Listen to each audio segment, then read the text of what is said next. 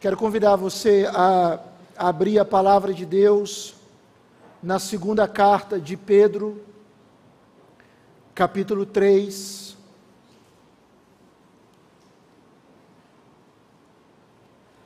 Há duas semanas atrás a gente meditou sobre a vinda de Cristo, baseado em 2 Pedro 3, de 1 a 13. Hoje eu quero conversar com os irmãos, se Deus quiser, sobre 2 Pedro capítulo 3, do verso 14 ao verso 18. 2 Pedro 3, de 14 a 18, o tema da nossa reflexão é viver sem medo do futuro. Viver sem medo, sem receio do futuro. Para que a gente possa entender melhor, eu queria retroceder ao verso 13 e ler a partir do verso 13, tá bom? 2 Pedro capítulo 3, a gente volta para o verso 13 e lê do verso 13 ao 18. Diz assim a palavra do Senhor: Nós, porém, segundo a sua promessa, esperamos novos céus e nova terra nos quais habita justiça. Por essa razão, pois, amados, esperando estas coisas, empenhai-vos por serdes achados por Ele em paz, sem mácula e irrepreensíveis. E tende por salvação a longanimidade de nosso Senhor, como igualmente o nosso amado irmão Paulo vos escreveu, segundo a sabedoria que lhe foi dada. Ao falar acerca destes assuntos, como de fato costuma fazer em todas as suas epístolas, nas quais há certas coisas difíceis de entender, que os ignorantes e instáveis deturpam, como também deturpam as demais escrituras para a própria destruição deles. Vós, pois, amados, prevenidos como estáis de antemão, acautelai-vos. Não suceda que, arrastados pelo erro desses insubordinados, descaiais da vossa própria firmeza. Antes, crescei na graça e no conhecimento de nosso Senhor e Salvador Jesus Cristo. A Ele seja a glória, tanto agora como no dia eterno. Louvado seja o Senhor. Deus, obrigado pela tua palavra. E nós pedimos que o Senhor continue a falar ao nosso coração. Sem ti somos uma terra seca, sem ti estamos perdidos. Te louvamos porque o Senhor nos alcançou e rogamos humildemente que tu nos alimente, nos nutra, nos fortaleça, nos encha de esperança, nos exorte, nos console, nos anime, nos guie pela tua santa palavra. Abençoe a minha vida, a vida dos meus amados irmãos. Tem misericórdia de nós e fala conosco. Em nome de Jesus. Amém e amém. Irmãos, durante pelo menos dois séculos, as culturas ocidentais elas foram animadas por uma forte esperança de que a história humana avançaria progressivamente rumo à criação de um mundo mais seguro de um mundo próspero, livre, feliz. Havia uma crença consolidada nos séculos 18 e 19 de que nós, seres humanos, iríamos desfrutar de um mundo melhor do que as gerações anteriores. Aquele mundo, século XVIII, século XIX, era altamente influenciado pelo iluminismo, que acreditava na supremacia da razão humana, da ciência, da tecnologia sobre todas as outras realidades. E o iluminismo dizia que com a razão, com a ciência, com a tecnologia, as pessoas seriam libertas das, abre aspas, superstições, fecha aspas, do passado. E elas teriam um futuro melhor. Pois bem, muito otimismo, o século XX chega. E em 1947, um homem chamado W. H. Alden, ele escreve um poema que tomava um livro inteiro. E o título era A Era da Ansiedade. Um livro que não foi muito lido, mas que descrevia exatamente aquele período, a era da ansiedade em menos de quatro décadas, aquele mundo que era visto como bom, ele simplesmente passou por duas grandes guerras mundiais, por uma pandemia e pela Grande Depressão. E ele caminhava para décadas de uma guerra fria com armas nucleares que iria opor o Ocidente às nações comunistas. A esperança de um mundo melhor simplesmente ruiu. Ela foi sabotada pela própria maldade do homem. Queridos, nós vivemos em um mundo com N expressões de maldade. E quantas pessoas vivem vitimadas pelo medo? Medo do futuro, medo do que vai acontecer amanhã, medo de perdas, de dores, de tragédias, de situações que irão trazer desconforto. Só há uma forma eficaz para nós não sermos de fato subjugados pelo medo. Uma só forma. Para nós vencermos o medo, irmãos, nós precisamos ter uma consciência, uma fé de que Deus, o nosso Deus, Ele tem o controle da história.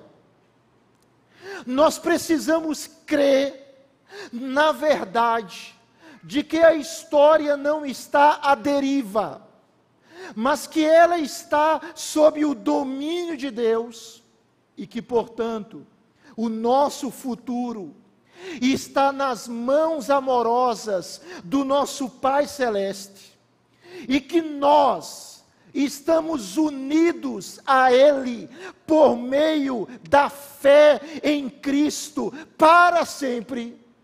E que se nós estamos unidos a Cristo por meio da fé, se o nosso futuro está nas mãos de Deus, se Deus controla plenamente a história, e considerando que todas essas proposições são verdadeiras, portanto, o nosso futuro será glorioso. Não importa, quem sabe, as dores que nós iremos atravessar na jornada, mas nós precisamos crer, irmãos, que Deus tem para o seu povo, para os seus filhos, para os seus eleitos, um futuro um futuro abençoado, um futuro glorioso, um futuro lindo. Você crê nisso? Pode dizer amém? É isso. Deus, ele prometeu guiar a história, não a um fim. Deus prometeu guiar a história a um novo começo, a um mundo em que a morte e o mal serão completamente destruídos e que a paz e a justiça irão reinar para sempre. A ressurreição de Cristo aponta para isso, irmãos.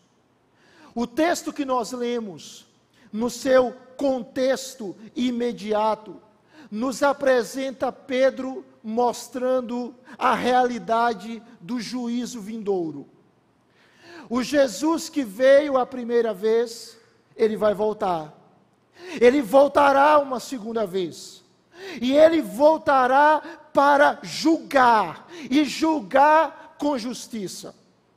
Por ocasião da parucia, da segunda vinda de Cristo, haverá um juízo de Deus sobre o cosmos, sobre o universo.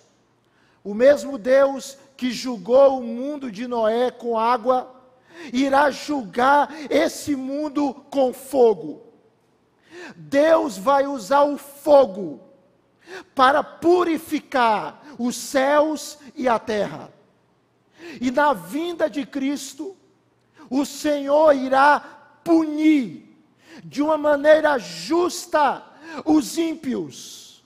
Mas note bem, não somente isso acontecerá não somente esse juízo com fogo, em que nêutrons, elétrons, prótons, todos eles derreterão, em que todas as obras e construções humanas serão destruídas. Mas não apenas vai acontecer isso.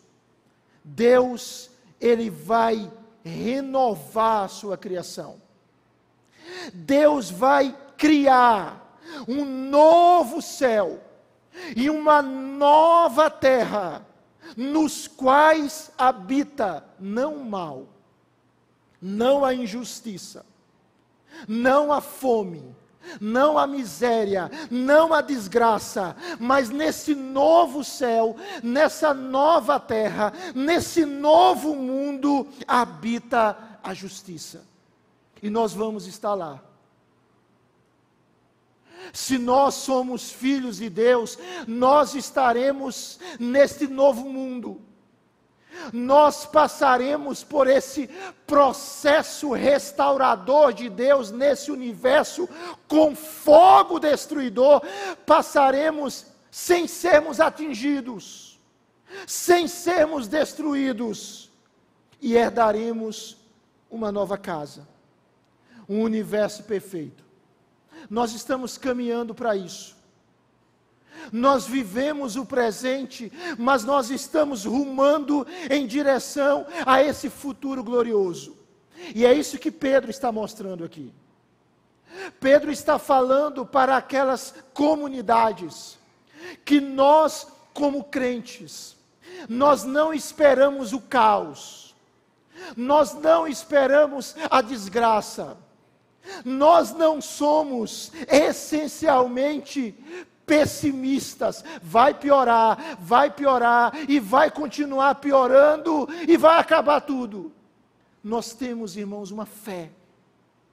Uma fé tão linda, tão poderosa, tão especial, tão verdadeira, em que o nosso Salvador irá restaurar o mundo e nós estaremos com Ele nesse mundo restaurado. Louvado seja o Senhor. É essa a nossa esperança, é essa a nossa certeza.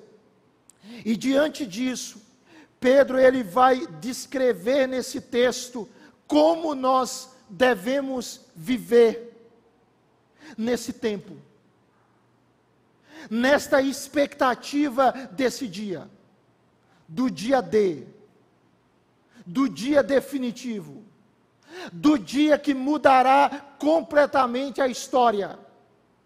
Como você e eu devemos viver. Pedro vai falar nesse texto, irmãos, que nós não podemos viver como falsos crentes ou falsos mestres. Qual era a característica dos falsos mestres que Pedro combate? Eles viviam em uma permissividade sexual. Eles viviam uma vida libertina, uma vida sem compreensão da graça de Deus uma vida de heresias, uma vida longe do propósito do Cristo vivo. E diante disso, Pedro, ele vai falar para aqueles irmãos que eles precisam viver uma vida piedosa. É curioso essa questão, porque a vida piedosa, ela não é fruto da nossa capacidade, das nossas boas intenções. Não se vive vida cristã no nosso poder. A vida piedosa, ela é fruto do poder de Deus. O próprio Pedro, ele escrevendo a sua primeira carta, ou melhor, a sua segunda carta, essa epístola, capítulo 1, versículo 2, capítulo 1, verso 3, perdão, Pedro diz, 2 Pedro 1, 3, que pelo seu divino poder nos têm sido doadas todas as coisas que conduzem à vida e à piedade, pelo conhecimento completo daquele que nos chamou para a sua própria glória e virtude. Ou seja, o que o texto está dizendo é que o Deus que lhe chama, o Deus que lhe salva, o Deus que resgata você, Ele não diz para você, agora se vire, agora dê os seus pulos, agora se empenhe com a sua própria força para me agradar. Ele sabe que nós não temos condições para isso. Mas o que que Deus faz?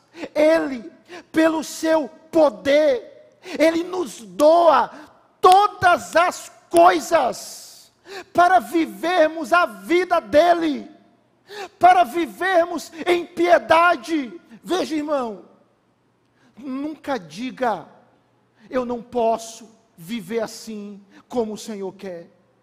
Nunca diga, eu nunca vou viver a vontade de Deus, porque eu sou fraco, porque eu sou frágil. Deus concede a mim e a você tudo, tudo o que nós precisamos para vivermos para a glória dEle.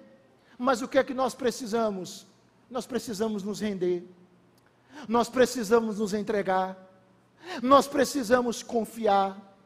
E diante dessa realidade, eu queria apresentar aqui três aspectos que o apóstolo Pedro nos ensina sobre vivermos no presente sem medo do futuro, mas com uma expectativa gloriosa que, iramos, que iremos herdar novo céu e nova terra.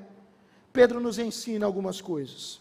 Em primeiro lugar, Pedro nos ensina a neste mundo vivermos os valores de um outro mundo. A nesta terra caída vivermos os princípios do reino de Deus. Pedro nos ensina a refletirmos a Jesus Cristo. Vá, por favor, para o verso de número 14. Eu quero convidar você a ler comigo esse texto. Olha o que Pedro diz. Vamos ler juntos, verso 14. Por essa razão, pois, amados, esperando estas coisas, empenhai-vos por serdes achados por Ele em paz, sem mácula e irrepreensíveis. O que Pedro está dizendo aqui é que a vida cristã, ela precisa ser marcada por vigilância e por diligência. E usando uma imagem do R6 Spru, ele diz que nós devemos ser vigilantes, mas não no topo de alguma montanha, não desligados da obra do reino de Deus. Mas enquanto nós estamos olhando, esperando e sendo vigilantes, nós devemos ser diligentes, diligentes em uma vida agradável a Deus. Note bem, o texto diz: por essa razão, que razão? Porque Cristo vai voltar, porque Ele vai julgar o mundo, porque Ele vai estabelecer um novo universo. Amados, olha a forma carinhosa que Pedro fala com aquelas igrejas, amados, esperando estas coisas. O crente, ele vive na expectativa.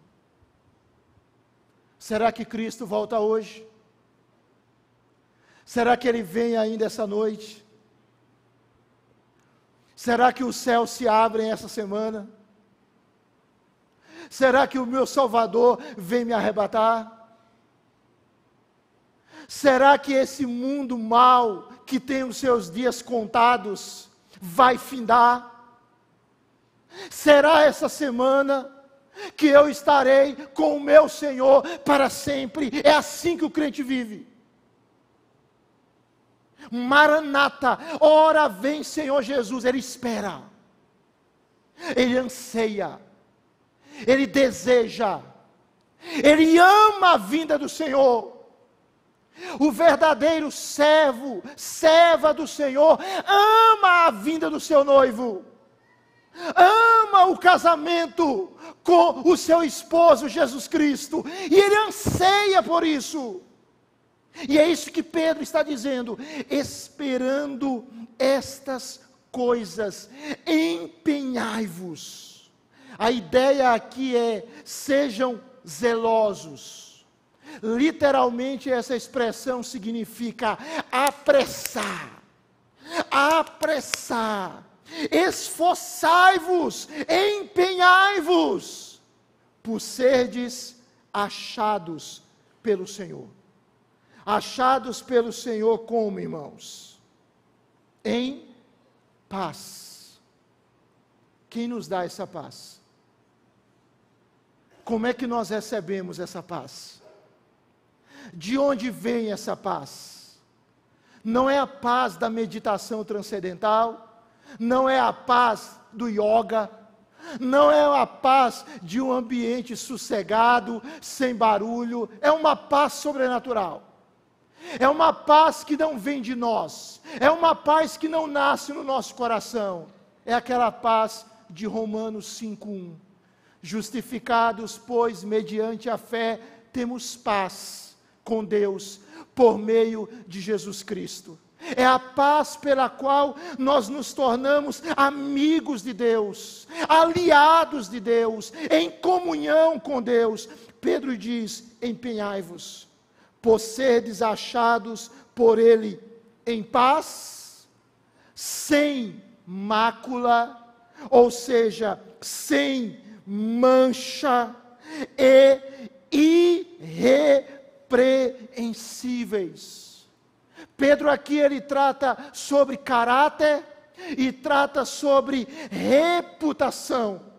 E ele está dizendo para aqueles crentes, irmãos, diante da expectativa da vinda de Cristo, tenham uma vida diligente, não sejam preguiçosos, esperem a vinda de Cristo, confiem nele e sejam diligentes, para que o Senhor os encontre em paz, sem mácula e irrepreensíveis. Quem é que faz isso em nós, irmãos?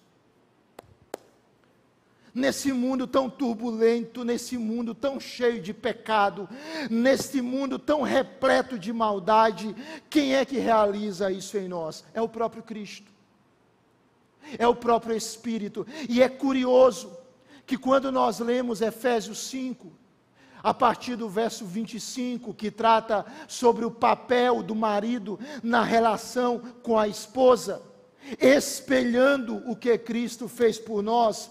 Olha o que Efésios 5, de 25 a 27 diz: Cristo amou a igreja e a si mesmo se entregou por ela, para que a santificasse Aí o texto prossegue no verso 26, para apresentar a si mesmo, igreja gloriosa. Olha o que diz o verso 27, sem mácula, nem ruga, nem coisa semelhante, porém santa e sem defeito. Às vezes a gente olha para a gente e diz assim: meu Deus, tanto pecado meu Senhor, quanta maldade no meu coração. Mas se nós estamos em Cristo, irmãos, o Senhor nos apresentará a Ele mesmo, sem mácula, sem ruga, mas santos e sem defeitos. Nós precisamos crer nisso. Me lembro de um artigo do pastor Ronaldo, que ele fala sobre o dia do casamento dele. Foi um dia bem corrido, aquele dia assim com muitas responsabilidades. E ele conta naquele artigo, se eu não me engano, o título é A Noiva Está Linda, que a sensação era que as coisas não iam dar muito certo. Foram muitos contratempos, muitos imprevistos mas ele escreve que na hora do casamento, quando a Rossana apareceu na igreja, e ele viu a sua futura e agora atual esposa, ele disse: Como ela está linda. E ele usou aquela ilustração para descrever a igreja. Às vezes a gente vê tantos problemas na igreja, tantas dificuldades na igreja. Mas a verdadeira igreja de Jesus Cristo, no último dia, no dia do encontro, no dia D, no dia da volta do Salvador, no dia do casamento, ela estará linda, gloriosa, sem mácula, sem ruga.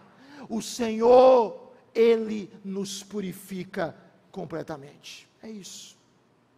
Mas Pedro, aqui nesse texto, ele diz que diante da realidade da vinda de Cristo, que nós não devemos ter medo, mas esperança.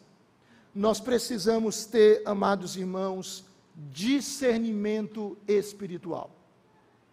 Verso 15 a 17, Pedro trata sobre a necessidade de nós termos discernimento. E ele vai trabalhar duas coisas. Primeira delas, receba a verdade de Deus. Nós estamos caminhando para o fim. Então o Senhor diz para nós através de Pedro: acolha a minha verdade, acolha a minha palavra, receba o meu ensinamento, mas ao mesmo tempo rejeite o falso ensino rejeite as heresias, rejeite as filosofias malignas, rejeite as ideologias distorcidas de um mundo marcado pelo pecado. Olha o que Pedro diz. Vamos, por favor, para o verso 15. Pedro fala o seguinte: eu queria convidar você para ler comigo, verso 15 e verso 16. Diz assim: vamos ler juntos?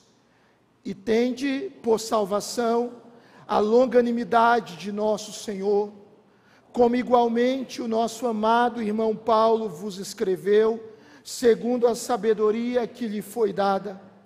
Ao falar acerca destes assuntos, como de fato costuma fazer em todas as suas epístolas, nas quais há certas coisas difíceis de entender, que os ignorantes e instáveis deturpam como também deturpam as demais escrituras para a própria destruição deles. Paulo aqui, Pedro, ele está falando sobre a salvação.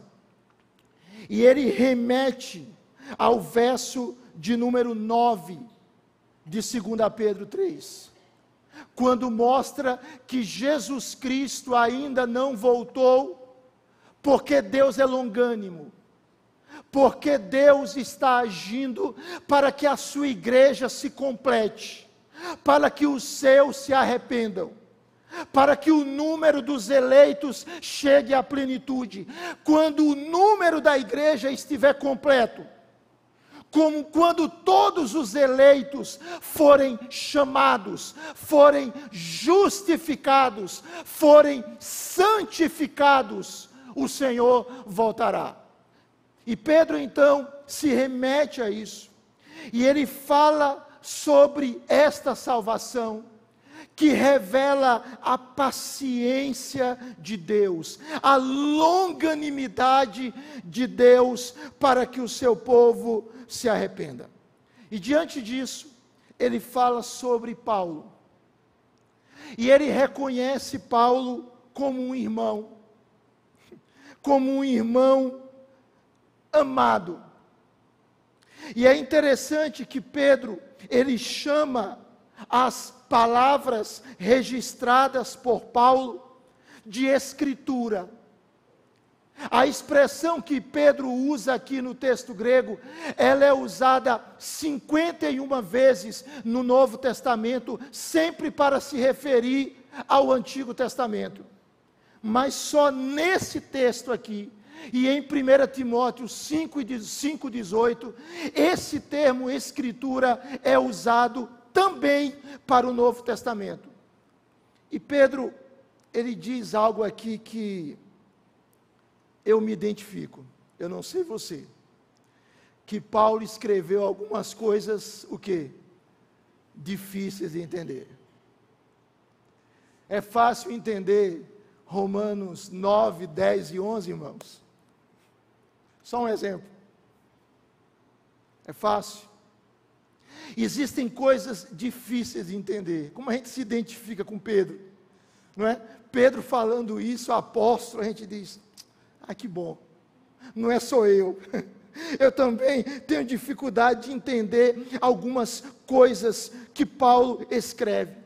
Mas veja que o texto diz que os ignorantes e que os instáveis, eles deturpam os ensinos de Paulo, os ensinos da Escritura para a própria destruição deles. Ou seja, a própria Escritura que salva, é a própria Escritura que expõe a condenação dos ímpios. A própria Bíblia que Deus usa para redimir, é a própria Bíblia que condena. O que Pedro está dizendo é o seguinte: diante de um mundo cheio de engano, aceite, receba a verdade de Deus, se apegue à palavra do Senhor, tenha discernimento espiritual, não seja enganado pela mentira.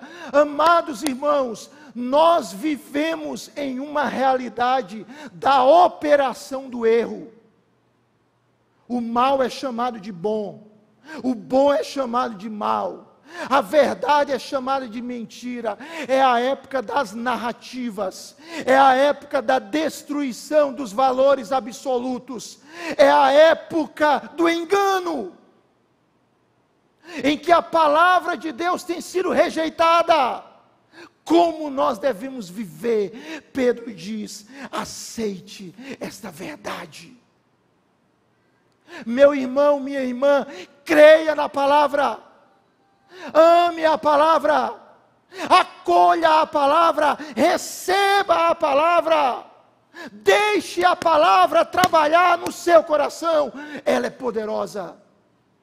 Como nós ouvimos hoje de manhã, o Evangelho é poderoso para quebrar grilhões, para realizar maravilhas, mas junto com isso, junto com esse acolhimento da palavra, Pedro diz no verso 17: rejeita o engano, rejeita a mentira, verso 17. Você pode ler junto comigo, por favor? O que é que diz?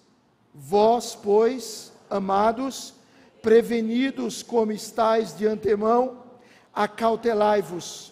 Não suceda que, arrastados pelo erro desses insubordinados, descaiais da vossa própria firmeza. Pedro está dizendo aqui o seguinte, irmãos, permaneçam firmes. A palavra firmeza aqui significa posição estável. Ela era utilizada para mostrar a relação dos planetas no céu. Eles são estáveis. Eles estão firmes. Pedro está dizendo: tenham cautela, irmãos. A palavra acautelai-vos significa guardar, proteger, vigiar. Acautelai-vos, irmãos, para que vocês não sejam arrastados. Esse termo no grego significa levar embora. A imagem é de um abutre que agarra sua presa de um animal feroz que ataca a sua vítima e que a leva embora. É isso. Ou seja, o falso engano, ele é uma desgraça. A heresia, ela é letal.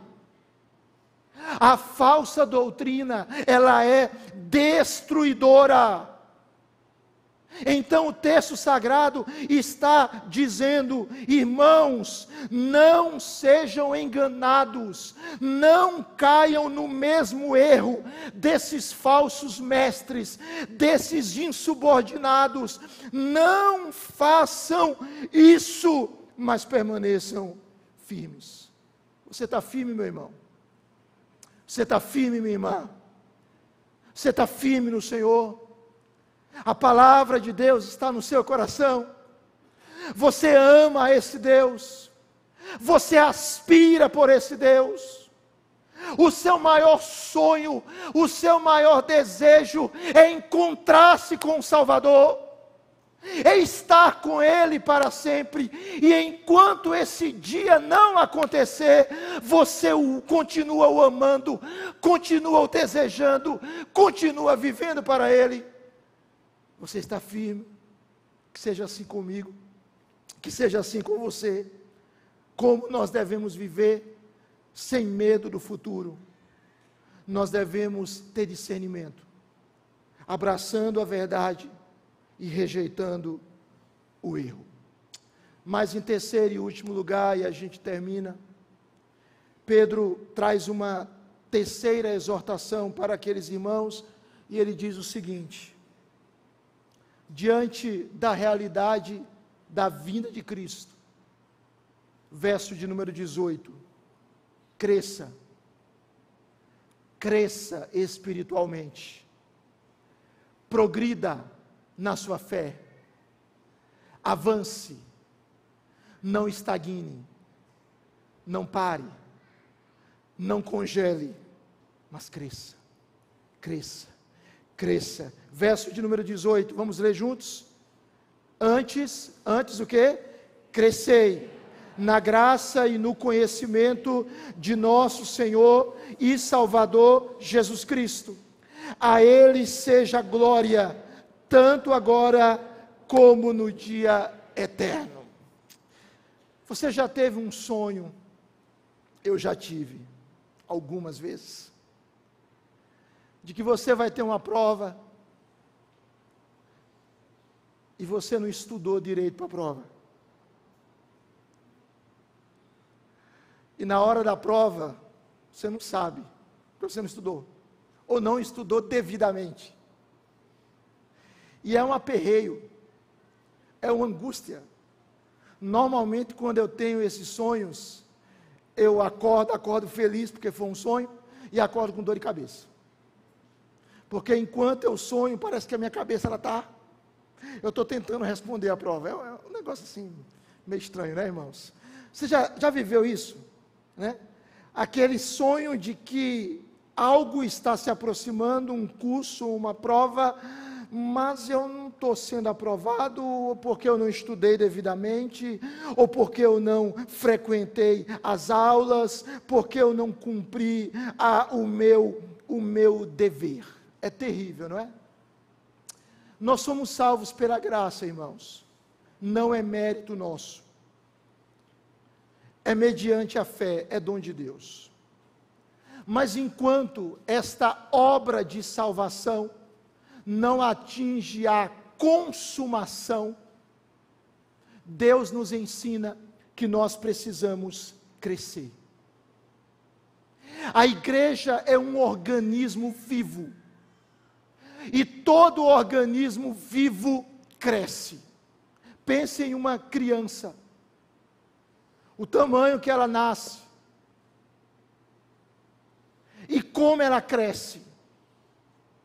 E como ela se desenvolve. Ela cresce fisicamente, ela cresce intelectualmente, ela cresce socialmente, ela cresce moralmente, ela cresce, deve crescer espiritualmente. Nós somos seres que fomos criados para crescer. E como crentes, nós devemos crescer. Veja que Pedro aqui, ele está dizendo que nós devemos crescer na graça e no conhecimento de nosso Senhor e Salvador Jesus Cristo. Perceba o seguinte: o que o texto está nos dizendo é que, diante da influência do mal e da expectativa da vinda de Cristo, nós precisamos continuar progredindo espiritualmente. Vamos imaginar aqui, por exemplo, você está andando de bicicleta e você está pedalando. O que acontece se você para de pedalar? Você consegue ficar o tempo todo ali equilibrando a bike? Não, chega um momento que você ou bota o pé no chão ou cai. Ou seja, quando estagna, quando para, não há progresso. O texto está dizendo que nós precisamos crescer que nós não podemos ser bebês na fé a vida toda. Eu queria pensar aqui numa imagem, e fique tranquilo com a imagem, ela não é ofensiva. Imagine um bebê fazendo coisas próprias de bebê. O corpinho assim, quem sabe não muito atlético, sem dente, sem cabelo,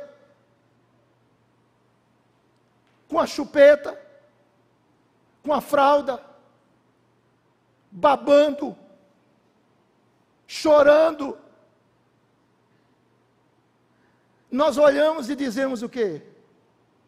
É lindo. Não é?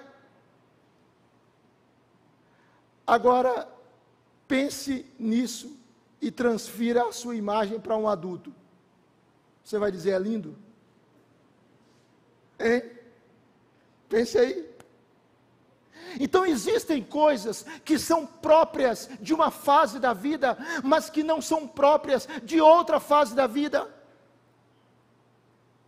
Então nós precisamos entender que Deus quer que nós cresçamos. E como é que nós crescemos? Na graça e no conhecimento de Cristo, nos alimentando, nos alimentando da palavra dEle, orando, congregando, exercendo os nossos dons espirituais e os nossos talentos, vivendo uma relação saudável com Deus e com a comunidade de fé.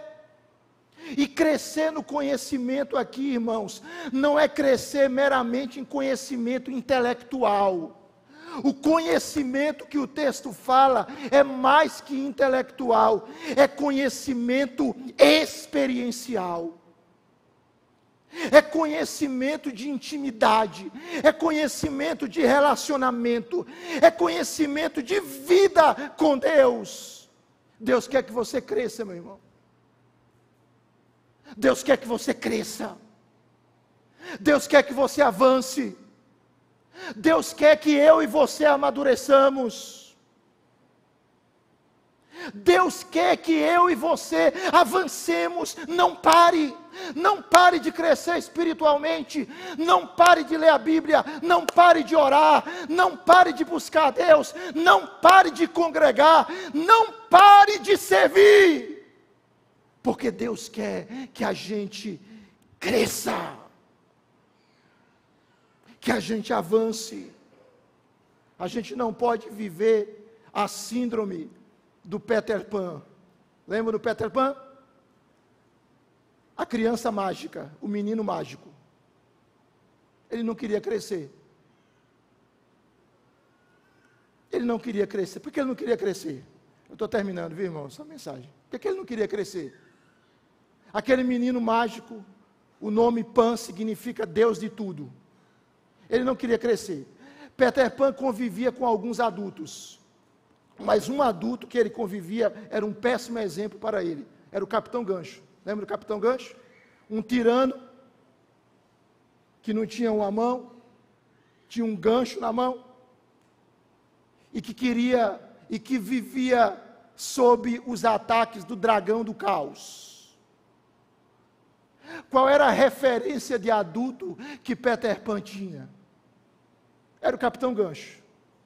Tirano, com um gancho na mão e atacado pelo dragão do caos. Eu não quero crescer. Eu quero ser criança a vida toda. Mas eu e você temos uma referência. Nós temos o homem perfeito. Nós temos Jesus Cristo.